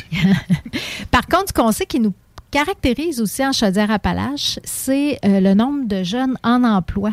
Euh, pendant qu'ils font, euh, pendant qu'ils sont aux études secondaires, on fait partie des régions où il y en a le plus qui travaillent tout en étudiant. Puis, dans le contexte actuel du marché du travail, c'est aussi un enjeu. Puis, puis tu sais, on, fait face comme à un double défi. Là. Il y a toute la pandémie qui qui a, amené des jeunes à se, démobiliser là, de leurs études parce que le mode d'enseignement, euh, on s'entend que c'était pas pareil. Là, le- le- le- les cours euh, à distance, le téléenseignement, puis tout ça, ça, ça, ça l'a joué. Il y en a probablement qui ont pris du retard aussi, que, en retournant peut-être en présentiel, se sont rendus compte. là, parce que tu peux finir, euh, tu peux décrocher en secondaire 3, mettons, là, mais après 5-6 ans, si tu vas refaire un test de classement, pas sûr que tu es encore là. Souvent, ce qu'on voit, là, c'est que il y, a des, il y, a il y a des pertes, hein, il y a un recul qui se fait là, après ça quand tu repasses euh, des examens. Ça fait que ça peut peut-être décourager euh, certains. Euh, puis, ben, on a ce défi-là de la pandémie, puis on a le défi aussi de la rareté de main-d'œuvre. On en parlait, là. Il y a des. il y a- il y a beaucoup d'opportunités sur le marché du travail. Présentement, oui, on s'en va vers une économie du savoir, mais il y a encore beaucoup de besoins pour des emplois non spécialisés qui peuvent paraître bien payants, bien attractifs quand tu as 16, 17 ans puis que tu habites encore chez papa, maman. Mais on s'entend quand tu vas être rendu à fonder une famille. euh, Ben, peut-être que bientôt, on va pouvoir faire la corrélation aussi entre la pénurie de main-d'œuvre puis l'augmentation du, décrochage dans certaines régions. Par exemple, si en Chaudière-Appalaches, on a un taux de chômage à quoi? 1,2 1,6% J'ai hâte de voir dans quelques mois, dans quelques années, est-ce qu'il va y avoir une corrélation entre les élèves qui ont quitté l'école avant d'atteindre leur diplôme de- d'études. Mhm. C'est- fort possible. C'est très difficile pour les entreprises, je pense, présentement, de résister à, la, à, à- à offrir des heures de travail puis à attirer cette main-d'œuvre-là. Puis, fait que la, mettons que le match là, euh, peut être euh, facile à faire entre un, un élève qui a de la misère à l'école puis qui a une opportunité d'emploi, puis l'employeur qui dit Ouais, viens, j'ai des besoins. Exact. Fait que, euh, oui, c'est Bon, ça. je sais pas si tu as changé d'allégeance euh, de- de- d'épicerie, de, supermarché. là. Moi, je, je, je restais fidèle à, à mon épicerie. Oui, euh, puis je vois de des- quartier. De quartier. Euh, puis je vois des, euh, des, des, des- des jeunes femmes, des jeunes hommes de 12, 13 ans qui sont Ah là, oui. derrière la caisse. Là, Des- que- des ados. Des ados, exact, exact. Avec pas trop de poils au menton. là. C'est assez surprenant. Fait que ça, je- c'est ça aussi, tu sais, c'est tentant à 13 ans de gagner euh, je sais pas, un 14 pièces de l'heure. Mhm. C'est- ça peut être très attrayant, mais comme tu dis, rendu à 20 ans, si tu as juste fait ça de 13 à, 13 à 20, tu es peut-être gérant, mais c'est ça. Oui, tes possibilités d'avancement, à un moment donné, ils vont plafonner euh, plutôt vite. Euh, Puis c'est important, tu sais, dans. Ma position, moi, c'est. On n'ira pas à l'encontre de ça. Là. Faut, Non. euh, c'est pas vrai que les jeunes vont abandonner cette source de revenus qui leur permet d'avoir euh, un certain niveau de vie, hein, d'avoir une vie sociale, de il y la a le- technologie. Il y a le phénomène du voisin gonflable aussi qui, qui, qui, qui est un peu là chez nos jeunes. tu sais. Moi, je travaille pas, mais admettons, Andréane travaille, elle arrive avec son cellulaire euh, à l'école le lendemain. Là, moi aussi, j'en veux un cellulaire. Donc, on vit aussi ce phénomène-là, je pense, chez nos jeunes, que ceux qui travaillent pas voient le, le côté positif, donc, surtout du matériel ou les sorties au cinéma, ces choses-là. Ouais. Mais tu sais, moi, je travaille pas, mais bon, je fais, je fais le ménage chez nous. Là. Ma mère, elle me donne un 20 par semaine, genre. Là. Ben là, je il me semble que mon niveau de vie, même si j'ai 12-13 ans, il, il est quand même beaucoup plus bas. Donc, je veux aspirer à ça, moi aussi. Ouais, puis les jeunes sont exposés à des à des objets de consommation, euh, même un peu luxueux des fois. Là, Ben, à on 20 sait qu'à ces âges-là aussi, les marques sont Ben oui. importantes. hein, tu sais. Une paire de jeans à 120$, piastres, je me suis jamais payé ça encore, moi, mais, mais ça arrive. qu'il faut, faut, faut faire partie de la gang. Puis tu disais aussi, pour l'employeur, c'est difficile de résister. Mais pour le jeune, c'est difficile de résister. Tu sais, on se rappelle à ces âges-là, 13, 14, 15, 16, dire non à un boss, tu sais, eh, bon, comment ça va passer? Moi, tu me fais remettre dehors. Euh, tu sais, euh, s'affirmer à cet âge-là devant quelqu'un qui est en autorité aussi, c'est quelque chose qui peut être quand même relativement difficile. Donc, la voie la plus facile, c'est bah oui, je, je vais y aller, je vais le faire. Un- Un autre facteur qui n'est pas à négliger, c'est qu'un un jeune qui a de la difficulté à l'école, mais qui s'accomplit dans son travail, Oui. va avoir beaucoup plus envie de, de dire oui à son patron plutôt que puis de dire non à l'école et vice versa. Là. Tout à Donc, fait. c'est c'est- Assurément. c'est- c'est- c'est ça. Faut Mais c'est pas, euh, tu sais, il y a- il y a quelque- il faut, euh, comme société, il faut, faut prendre ça, en faut, faut prendre acte de ça, là, que ça peut être plus valorisant pour certains jeunes de placer des cannes dans un étalage d'épicerie que d'aller à l'école. Tu sais, il y a quelque chose, il faut, faut, faut rendre l'école plus attrayante pour euh, ces jeunes-là qui, n'y trouvent aucune source de motivation puis de, stimulation. Ouais, mais Kat, est-ce que ça serait pas à quelque part, sais, la question qui tue, c'est bien correct comme ça, si ces gens-là sont pas attirés par l'école, puis ils ont, ils ont une source de revenus intéressante, puis ils aspirent pas à devenir euh, ingénieur nucléaire, là. Ouais, c'est bien correct qu'ils veulent pas être, qu'ils veulent pas être ingénieurs nucléaires, mais il y a des métiers Oui, oui, sans- non, qui, non, qui je, peuvent je- être. je- je euh, suis d'accord, mais ça, ça- le- le- le- la, la chose qui reste, c'est que ça, ça prend ces emplois-là Oui, aussi. dans sûr, tout ça- le secteur de la restauration, dans le secteur du tourisme, dans le secteur de l'alimentation, dans le commerce de détail. C'est, si on veut que notre économie roule, que les vies restent attra- attractives au niveau touristique, euh, ça, ça les prend, ces, ces- ces emplois-là. Puis ça, ça- ça les prend aussi pour, pour nous, tout- autour de la table, quand on veut aller d'un, d'un bon resto, s'il n'y a pas de plongeur, il n'y a pas de chef, il n'y a, pas- a pas de serveur, ben, le resto ferme, ben, c'est ça. C'est, c'est des emplois qui sont nécessaires aussi. Oui, c'est, c'est sûr qu'il y a des. C'est pas tout le monde, là, qui, c'est pas fait pour tout le monde d'aller même faire un métier, un DEP. Mais je pense quand même que d'avoir comme un niveau minimum là, de littératie, de numératie, ouais, euh, je vois. Andréane. On est en train de mettre la table, hein? Exactement. Mais c'est parce que même, tu sais, c'est normal, puis on va toujours en avoir besoin de ces métiers-là. Je suis tout à fait d'accord. Par contre, moi, quand j'apprends qu'un jeune, par exemple, de 17-18 ans, a de la misère à lire un texte sans le comprendre, j'ai un malaise. je veux dire, en 2022, tout le monde, je veux dire, le- le- l'écriture, la lecture, savoir compter, c'est un droit. là. je veux dire, c'est des acquis. En 2022, tout le monde devrait les avoir. Là. Ben, c'est pas, pas juste pour l'emploi, hein, c'est euh, pour Exactement. fonctionner, pour avoir accès aux services, euh, aux services euh, même comme citoyen. là. On est quand même dans une société où il y a quoi, c'est 48 d'analphabètes fonctionnels. Donc, tu sais, je pense que tu peux tu sais, aller à l'école pour aller chercher, tu sais, répondre à ton, à ton point à toi de dire ça prend des gens qui vont occuper des emplois qui sont pas nécessairement dans, le dans les domaines spécialisés, mais en même temps, on a un gros défi. là. Ah, ça, c'est 48 sûr, c'est sûr. d'analphabètes. Tu sais, là, on est en période de, de campagne électorale présentement, donc, tu sais, là, euh, comment cette personne-là va être en mesure de bien exercer son droit de vote? Ou, ben, même, pose la ça, question. ça peut aller jusqu'à bien, bien exercer une prescription médicale, là, de ne pas, de pas être capable Ouais. de bien comprendre qu'est-ce qui est écrit sur, le, sur, sur, sur, sur son pot de pilule, puis entraîner des problèmes de santé. Là, ça peut aller jusque-là. Puis, tu sais, je trouve que peut- peut-être que c'est moi qui a moins vu ces choses-là dans la campagne jusqu'à maintenant, mais il me semble qu'on parle pas beaucoup d'éducation. Non, on a Tu effectivement. puis j'ai bon, on a beaucoup parlé d'inflation puis de, de, Mhm. de- de coût de la vie au début de la campagne. Ça s'est réglé assez rapidement. Mais, euh, tu sais, euh, notre premier ministre nous a répété combien de fois que euh, l'éducation, c'était la priorité. Je la cherche dans la campagne Mhm. électorale.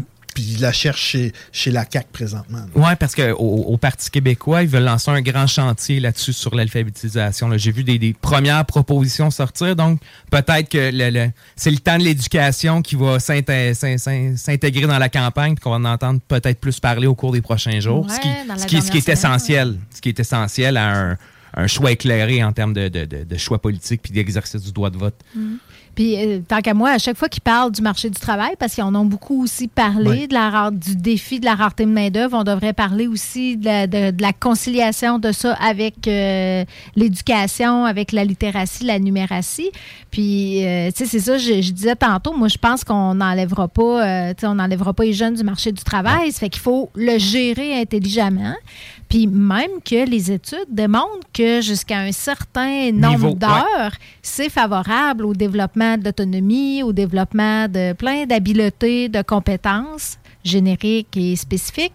Euh, ça fait que c'est- c'est- c'est- il faut être vigilant juste pour pas que ça, ça passe de l'autre côté, du côté obscur, de la force, puis que ça, ça l'amène les jeunes. Euh, Y, y a-tu des chiffres, euh, Kevin, qui dit, y a-tu un nombre d'heures Ben, magiques en qu'il faut pas dépasser? Y a, y a- la littératie va dire qu'à partir de 18 heures par semaine, un jeune secondaire va commencer à avoir euh, une baisse dans les résultats scolaires. Honnêtement, moi, je ne l'ai jamais travaillé comme ça, comme intervenant, parce que euh, pour moi, ça, c'est propre à chaque personne. Si tu as un TDAH, ben, ça se peut que toi, tes journées à l'école soient plus euh, exigeantes. Mhm. Ça se peut que tes journées au travail soient plus exigeantes aussi. Donc, peut-être que dans ton cas, à toi, ben, ça va, ça va être 14 heures. Puis, tu sais, il y a d'autres personnes pour qui l'école, ben, ça vient un peu plus facilement, ils retiennent plus. Euh, c'est plus facile. Ils ont moins besoin d'étudier. Ils ont moins besoin d'étudier. Ils ont Mhm. généralement plus d'intérêt, peut-être. Donc, ben, à ces gens-là, moi, ce que j'ai envie de dire, c'est OK, tu peux peut-être en donner un petit peu plus, mais il y a des périodes clés aussi dans l'année. Les examens, c'est prévu d'avance.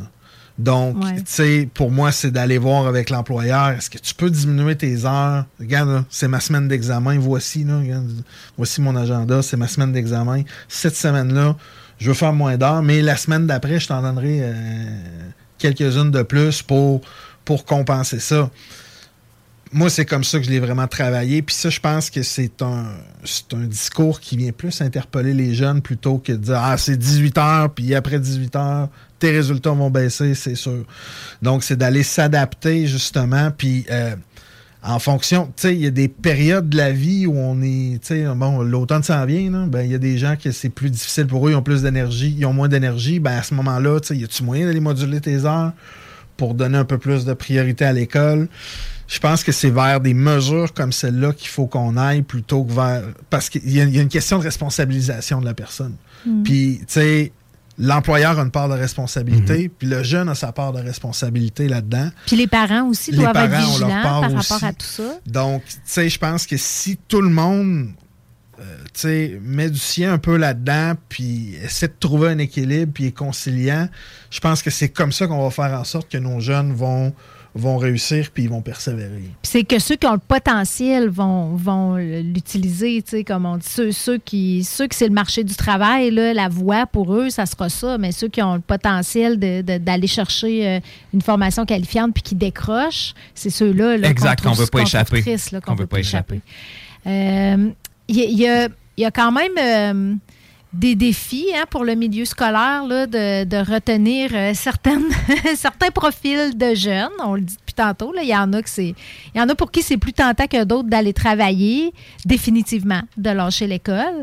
Euh, mais il existe, euh, le, le- le défi, c'est de les raccrocher aussi, ces jeunes-là. hein. Il y en a, puis, puis peut-être particulièrement, en tout cas, je, je lisais là, le- je lisais une intervention là, de la directrice du, euh, du, ROC, euh, du ROCLD en bon français, du regroupement des organismes communautaires en lutte au décrochage. Wow. Tu comprends Wow. pourquoi on appelle ça le ROCLD? Qui s'inquiétait, puis c'est la première fois que j'entendais ce point de vue-là, je trouvais ça intéressant, qui s'inquiétait particulièrement pour, pour les filles, parce que les filles qui décrochent ont moins tendance à revenir pour des DEP. Fait que, tu sais, c'est- moins at- attirant pour une fille, la plupart des DEP. Bon.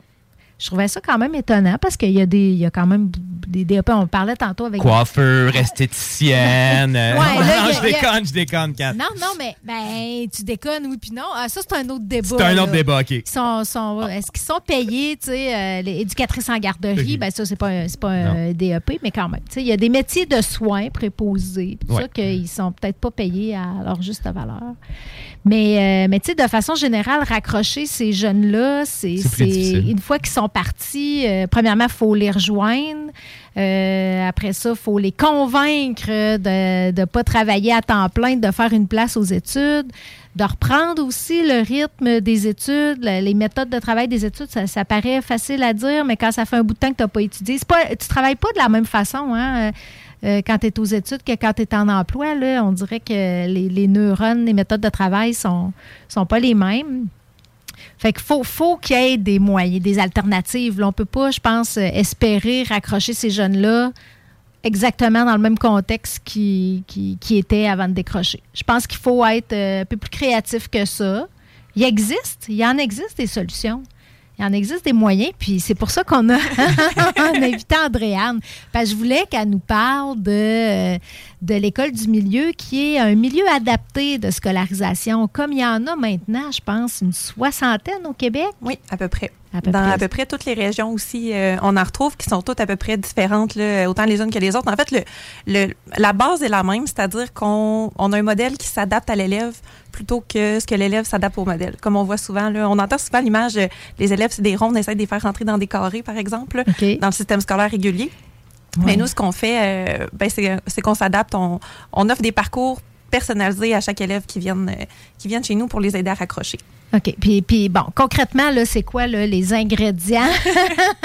les ingrédients de votre recette. Puis, puis parle-nous de l'école du milieu. Là. Crée, des images. À quoi ça ressemble? là? C'est-tu euh, une grosse bâtisse avec euh, en briques rouges? Pas exactement, en fait. Euh, L'école du milieu, c'est une classe de 15 élèves euh, maximum. Donc, euh, on a trois volets, trois volets d'activité euh, qui, qui, qui sont tous interreliés finalement. Donc, le premier volet, c'est un volet d'enseignement. On a une enseignante euh, en, en adaptation scolaire, pardon, qui est aussi orthopédagogue, qui offre des cours de français et de mathématiques euh, du préscolaire jusqu'au secondaire 4 en maths et euh, 5 en français, exactement. Donc, les cours sont, retenus par- sont, sont reconnus par le, le ministère de l'Éducation. Euh, est avec eux trois avant-midi et une journée pleine par semaine. Donc, chaque élève arrive, on va, on va partir de ses connaissances. Donc, il va faire un test de classement si ça fait longtemps qu'il a quitté l'école, par exemple. Puis, on va partir de ses connaissances, puis on va aller avec ses objectifs. Qu'est-ce qu'il a besoin?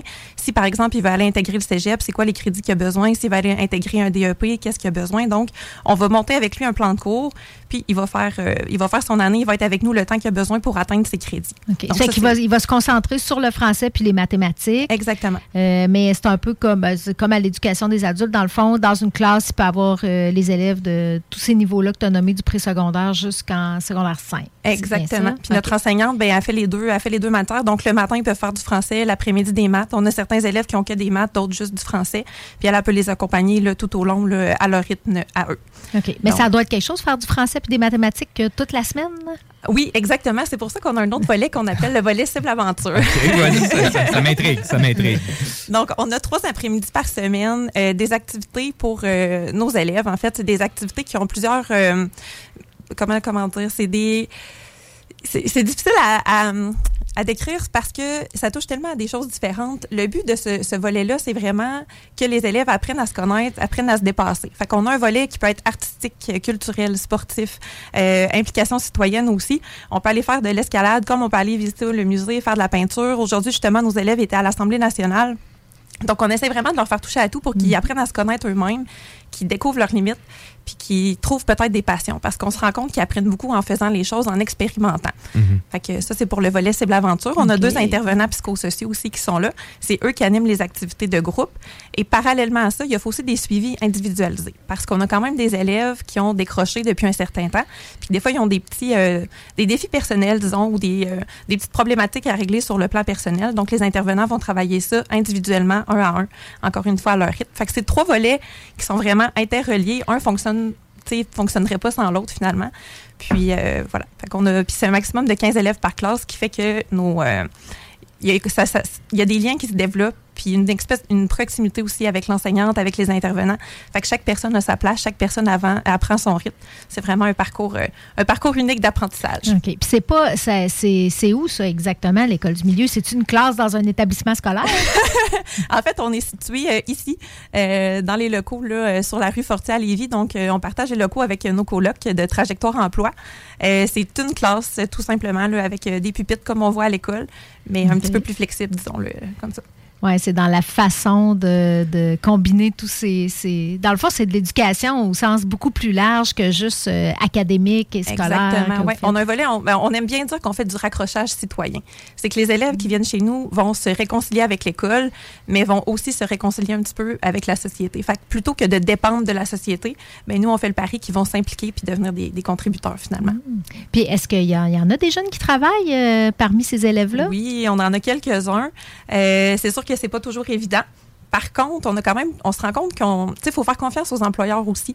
On a des employeurs, ce que j'entends, qui sont très très flexibles, qui vont être euh, accommodants, euh, puis qui, comprennent, puis qui encouragent aussi les élèves à, à aller, à aller chercher leur, euh, leurs acquis finalement. Là.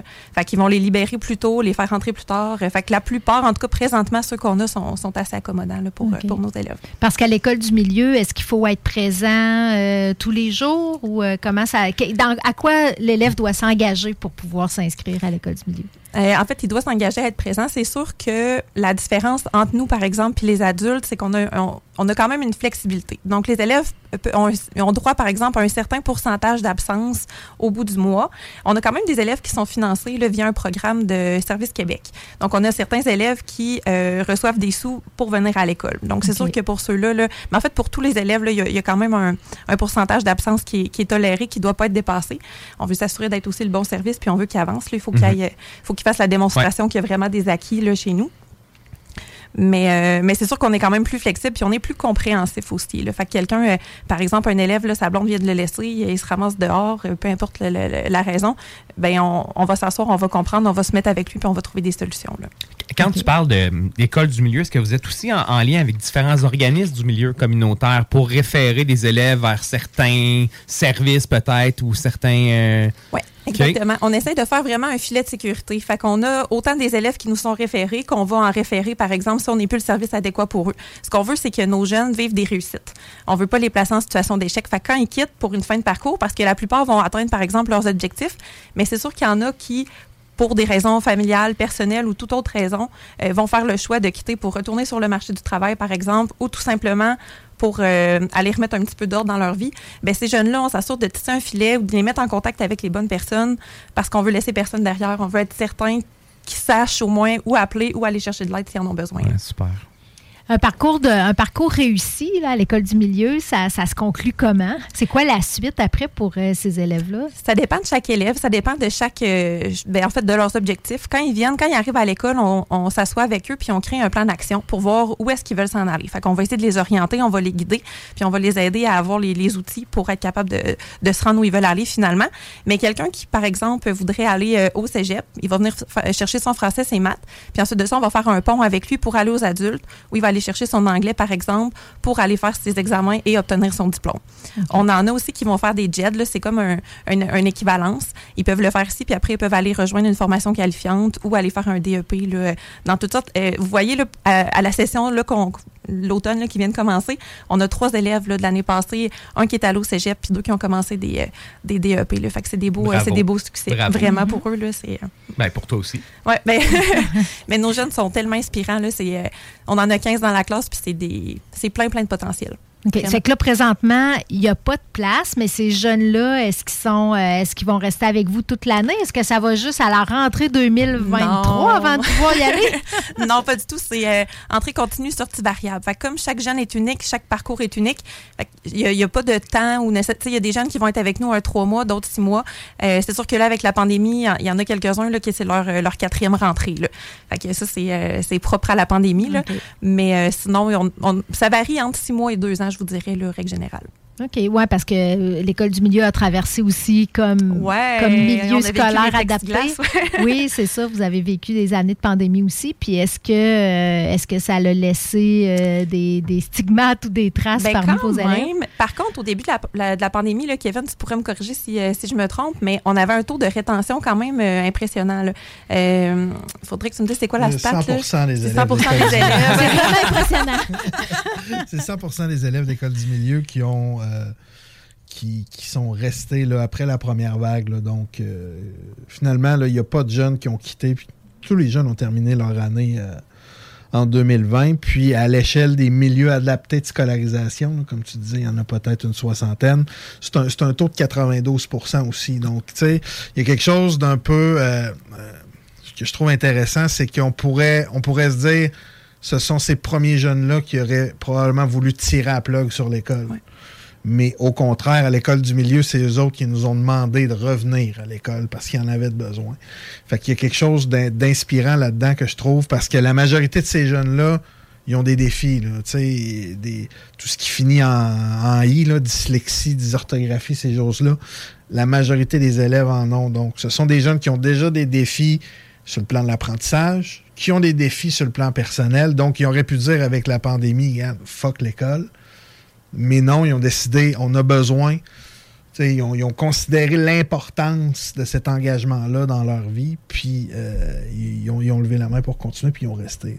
Ça, mais puis t'amènes un bon point. Je pense que y les jeunes qui décrochent l'école, c'est pas, je pense, dans la plupart des cas, des jeunes qui dévalorisent l'école ou qui considèrent pas que l'école c'est important puis que l'éducation c'est pas, tu sais, ils considèrent pas que c'est pas important. hein? Non, pas du tout, C'est pas là que ça se passe. Hein, le- Qu'est-ce qu'ils disent les jeunes à l'école du milieu qui fait qu'ils se retrouvent chez vous? Qu'est-ce qui fonctionnait pas dans le système scolaire régulier? À- en tout cas, la- le, le point commun là, que la, la, la- la plupart à qui j'ai parlé là, individuellement me disaient que c'était le, le sentiment de foule aussi à l'école. C'est que quand tu arrives, par exemple, au secondaire, tu es dans un gros bassin, tu te perds un petit peu dans la masse. Puis c'est que c'est difficile des fois de tisser un lien de confiance. Il y a beaucoup d'élèves qui ont besoin d'un lien, soit pour mille raisons. Il y en a qui en ont jamais eu dans leur vie, ils en ont pas eu à la Mhm. maison.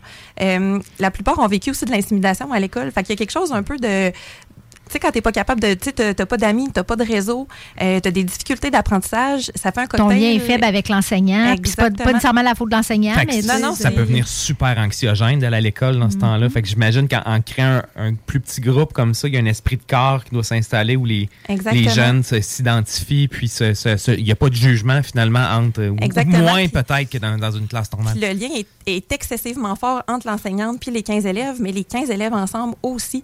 Puis ça, c'est c'est une des choses qui euh, c'est vraiment inspirant parce que la plupart d'entre eux vont se soutenir pendant leurs difficultés. Ou on en a un qui va être en crise, puis les autres vont le prendre par les bras, ils vont l'isoler, puis ils vont dire Hey, t'es-tu correct? Euh, Qu'est-ce qu'on peut faire? Qu'est-ce qui s'est passé? Ou OK, non, non, laissez-y de Ils sont, sont très, très solidaires entre eux, puis c'est super beau. Même euh, ce qu'ils nomment beaucoup, c'est qu'ils se sentent comme dans une famille. Ils créent des liens, Ah ils se voient ouais. en dehors de l'école, puis c'est quand même, on a une classe entre 16 et 25 ans, là, fait qu'on a quand même des écarts, puis plus, on a des jeunes de tous les milieux, de Mhm. toutes les réalités différentes, mais ils ont un point commun, puis ben, c'est l'école du milieu finalement, fait qu'ils Mhm. euh, trouvent leur place. Fait que c'est pas nécessairement des jeunes qui viennent de, de milieux défavorisés. Là. Il peut y avoir des jeunes qui sont encore euh, chez leurs parents, puis que les parents sont là, puis sont présents. là. Exactement. C'est très, très, très variable. On a de on a vraiment de tous les scénarios. On en a pour. euh, tu sais, euh, notre, euh, notre, notre slogan, c'est euh, unique comme moi et chaque élève a sa couleur. Donc, c'est vraiment ça à l'école. Chaque élève a sa couleur. Chaque élève vient de milieux différents, avec des couleurs différentes, des acquis, un parcours tellement différent. C'est un petit peu ce qui fait la, beauté. Là, on a des élèves, on a des mineurs qui vivent encore chez leurs parents, milieu plutôt aisé. On a des jeunes qui sont en appartement, qui ont décroché depuis super longtemps en jeu de santé mentale. C'est très, très variable. Mais tout le monde trouve son compte. Puis finalement, il y a, il y a un bon climat de classe quand même. Oui, quand même. Puis il faut que tu nommais l'importance du lien avec euh, l'enseignante, mais il faut des intervenants aussi qui sont euh, capables de, de, Ouais. de gérer, euh, de la créer, cette cohésion-là aussi dans le groupe. Exactement, parce que ben, c'est une chose de le faire en individuel, mais en groupe, c'est autre chose aussi. Parce que, veux, veux pas, les, tantôt, je le disais un peu, les élèves font toutes sortes d'activités différentes. Fait que c'est sûr que ça peut pas plaire à tout le monde à chaque fois, tu sais. Fait que, fait que les élèves vont les chercher un à un, puis ils, créent, ils sont capables, eux autres aussi, d'avoir un lien avec eux, avec chacun des élèves. Puis ils finissent par les connaître aussi. Là. Fait qu'ils savent quand ça va moins bien, des moins bonnes journées, ils savent comment les prendre. Puis euh, non, non, ils ont, ils ont beaucoup d'expérience, puis sont, sont à leur place. Là. OK. Fait que- puis cette semaine, vous les avez sortis de leur zone de confort en les amenant à l'Assemblée nationale. Exactement. je- Mais, mais ça pogne les ateliers Allez, politiques. oui, c'est bon. Mais j'aurais, tu sais, au Laser Game, je me serais dit, là, ils ont dû triper, mais à l'Assemblée nationale, ils ont aimé ça aussi. J'ai pas eu de feedback encore. Là. Je, pourrais, euh, je pourrais vous en reparler la prochaine fois, mais euh, je, pense, je pense que oui. là, euh, les ateliers de politique, généralement, c'est quelque chose qui pique leur curiosité aussi. Puis je pense que c'est important de, leur- de semer la graine aussi de, de leur implication citoyenne, puis de les, de les tenir informés, tout ça. C'est c'est eux notre avenir. Là, Ben oui, puis tu parlais de raccrochage citoyen, là. Quelle euh, belle façon de sensibiliser à notre rôle de citoyen que de l'importance d'aller voter, entre autres, la Voilà. politique. Euh, ben, JD, moi, je trouve que. Ben, euh, peut-être. Il est quelle heure, là? 8h22. On sera jusqu'à demi. C'est bon? C'est parfait. Ça, c'est un exemple, je trouve, de, de comment on peut être créatif pour euh, aller rejoindre des jeunes qui seraient plus à l'école autrement. Euh, par rapport aux employeurs, je me disais, il me semble qu'il y aurait quelque chose aussi d'intéressant à faire. Tu sais, tu disais, Kevin, entre autres, que les employeurs sont quand même capables d'être conciliants. Est-ce que tu penses qu'ils pourraient être conciliants au point, par exemple, de, de recevoir l'école dans leur mur? Et boy. Parce que c'est quelque chose, ça, que je me Ça, dis, c'est faut, peut-être falloir en arriver là pour réussir à concilier les besoins des entreprises d'avoir de la main-d'œuvre, puis nos beso- notre besoin, je pense, comme société, de ne pas, euh, de pas euh, niveler par le bas l'éducation de, de- de nos futurs, euh, justement, de nos citoyens, puis de nos futurs citoyens. Il me semble que ça serait une piste intéressante à explorer, ça. Je pense qu'on va en arriver là parce qu'on a déjà des employeurs, puis Home Depot, pour pas le nommer, qui paient 50 des études postsecondaires de leurs employés. Donc, tu sais, déjà, ça, c'est quand même un pas qui est assez important. Des études postsecondaires. Oui. Donc ça, ça veut dire qu'ils sont prêts, dans le fond, à financer des études de jeunes qui resteront peut-être pas avec eux. Parce que ça doit être rare des employés avec un diplôme universitaire chez Home Depot. De- Peut-être d'un bureau, là, mais Moi, c'est ben, pas requis pour travailler. C'est pas, c'est pas requis nécessairement, mais euh, bon, moi, j'ai passé par là. J'ai un diplôme en éducation spécialisée. Ils en ont payé 50 là, OK.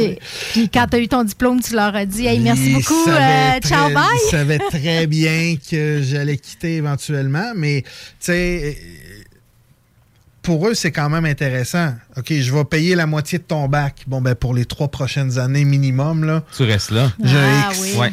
Hmm. Puis dans la dernière année là, du, du, du- du 3 ans, cet employé-là, dans un, dans un commerce au détail, il risque d'être vraiment performant. Il risque de vraiment D'être engagé, ouais, d'être engagé comme de employé, connaître sa job, de reconnaître les clients réguliers. Il risque d'être polyvalent. On va peut-être l'avoir formé à deux, trois endroits différents. Donc, il va pouvoir nous sortir de la chenoute un peu. Donc, ça vient gagnant. C'est du donnant-donnant, finalement. Puis, tu sais, même euh, Home Depot a bonifié cette pratique-là en disant même, euh, tu vas aller suivre un cours, tu sais, je sais pas t'es t'es un retraité, tu vas aller suivre un cours d'anglais, ben on va te le payer. Tu on, va- on va, te- on Ouais, va- ouais. on va le payer le 50% aussi. Puis encore là, ben pour eux autres, par rapport au cours d'anglais, c'est gagnant parce que les, les clients des États-Unis qui cherchent une cacaillerie, là, ils iront pas chez Canac. là. Ils vont aller chez Home Depot. Fait que là, ben, il y a des employés sur le plancher qui peuvent parler en anglais, donc ça, peut être intéressant. Puis, tu sais, avec la pénurie de main-d'œuvre, tout le monde dit qu'on est au début, là. Ben oui, ben oui, le pic est supposé être en 2030. C'est ça, tu sais, j'ai- pas hâte. j'ai pas hâte d'être rendu là. Il va falloir garder nos jeunes puis garder nos Ouais. vieux aussi sur le marché du ça. travail. Mais si, J'ai- j'ai dit un gros mot. si aujourd'hui, on, on a des employeurs qui payent 50% des études, dans 5, 6, 7, 8 ans, ça va être quoi les mesures qu'on va devoir mettre en place pour être attractif? Fait éventuellement, on risque de finir par euh, un employeur va dire bon, ben prenez ce local-là, puis qui va faire venir un prof, puis qui, euh, qui va former les gens euh, Sur place. Sur place, effectivement. En tout cas, s'il y a une université de la drill, là, je suis partant de faire un retour aux études. Là, ça. Je, je suis all-in. Là, tu vas apprendre, tu vas développer ta littératie en lisant le manuel d'instruction de la drill, puis finalement, c'est tellement mal traduit que tu vas apprendre n'importe quoi. Ouais, peut-être. Hey, mais merci beaucoup pour ce, ce bel échange. Ça a vraiment été un spécial euh, éducation. Euh, Kevin, si euh, y a un de nos auditeurs ou une de nos auditrices à l'écoute présentement qui dit Hey, moi, là, ça va pas bien, je suis aux études, puis je suis vraiment tentée de tout euh, lâcher, qu'est-ce que à qui ils peuvent s'adresser pour euh, avoir de l'aide? J'ai un coup de fil à la trajectoire emploi qui est un 8-833-7122. Il y a la possibilité de prendre un rendez-vous en ligne aussi via le site Internet. On a là deux intervenants en réussite éducative qui sont là pour euh, accompagner les gens dans ces défis-là. Euh, pour les personnes qui euh, sont peut-être plus dans un mode de réflexion puis de d'aller valider un choix de carrière, on sait que le 1er novembre s'en vient, là, puis c'est les inscriptions pour euh, euh, pour, pour le cégep et cégep, hein, oui, l'université. c'est ça. Donc, euh, on a aussi là, quatre, quatre, ben, trois présentement. La quatrième s'en vient là, de, son, de son congé de maternité, mais euh, on a présentement trois conseillères en orientation qui sont là aussi pour accompagner les gens là, dans cette, euh, dans cette démarche-là. Les services sont gratuits. Puis, euh, ben avant de, avant de tirer la plug puis de faire un, un mauvais choix, ben, je pense que ça vaut la peine de lâcher un coup de fil puis venir prendre un café avec, euh, avec la gang chez nous. là. Oui, une petite réflexion préalable, hein, c'est- tout le temps bon hein, de prendre un petit peu de temps avant. Ouais, un, un pas de euh, recul, puis ouais. euh, ouais. Oui, puis, puis des fois, d'avoir quelqu'un pour, pour nous aider à faire cette réflexion-là, quelqu'un d'objectif, de neutre, pour nous aider à le prendre, le pas de recul, c'est bon aussi. Puis s'il y a euh, un jeune auditeur ou une jeune auditrice qui est, déjà plus à l'école, mais qui aimerait ça y retourner puis en savoir plus au niveau de l'école du milieu, comment on vous contacte? Ça, par téléphone ou sur notre site- web euh, écoledumilieu.ca. On peut nous rejoindre directement en nous envoyant un message ou sinon c'est dans le 418-741-3477. Parfait. Ça fait qu'on vous invite, en tout cas, si vous avez été interpellé, on vous invite à vous informer. Ça n'engage à rien, mais euh, vous avez tout à gagner à, en savoir plus sur euh, ces deux organismes-là qui sont là à Lévis pour euh, nos citoyens. Fait que, euh, JD, euh, on. Ben, on va se laisser, Kat, parce que d'après moi, on a, on a manqué de Fred Fortin puis de Galaxy pendant les dernières semaines. Fait que j'embarque ça, puis on finit le show. C'est bon? Ah, c'est sûr que tu reviens avec ta signature musicale aussi. Juste pour dire qu'à partir de 9 h, c'est euh, Hip Hop Urbain qui va prendre euh, l'antenne. Puis, euh, ben, nous, on revient demain à 5h30 parce que le grand show du euh, mercredi, c'est à, c'est à 5h30 avec euh, JD, Nick, puis peut-être même Stivino. Je crois qu'on va vivre le retour de Stivino aussi cette semaine. C'est notre rentrée, c'est notre grosse rentrée à nous autres aussi. Fait que bonne soirée, puis à demain. Vous écoutez CGMD 1565. Yeah.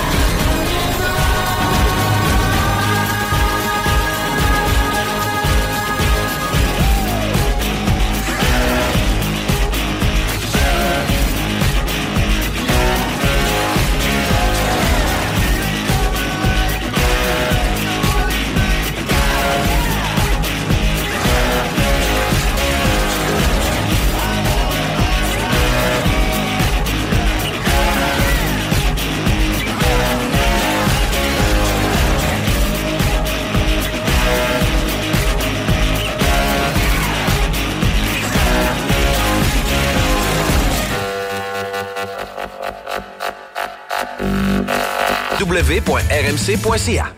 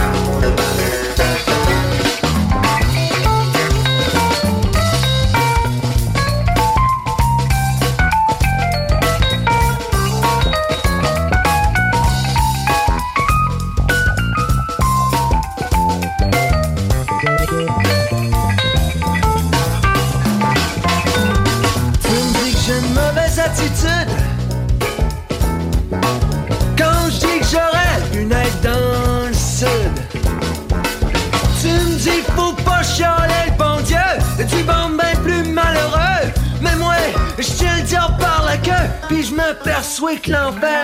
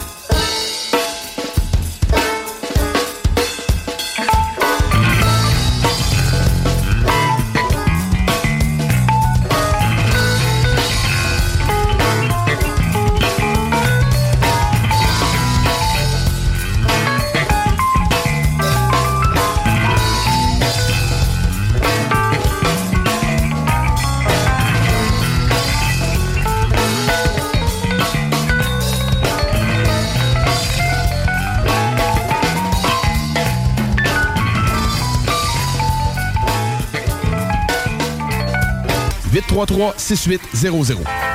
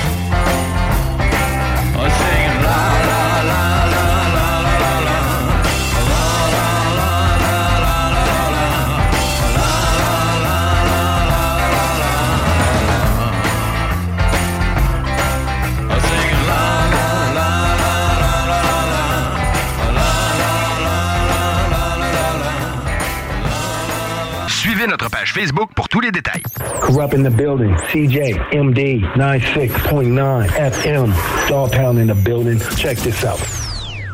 Pour des plats de qualité. Planning for your next trip? Elevate your travel style with Quince. Quince has all the jet setting essentials you'll want for your next getaway, like European linen, premium luggage options, buttery soft Italian leather bags, and so much more. And it's all priced at 50 to 80% less than similar brands. Plus, Quince only works with factories that use safe and ethical manufacturing practices. Pack your bags with high-quality essentials you'll be wearing for vacations to come with Quince. Go to quince.com slash trip for free shipping and 365-day returns.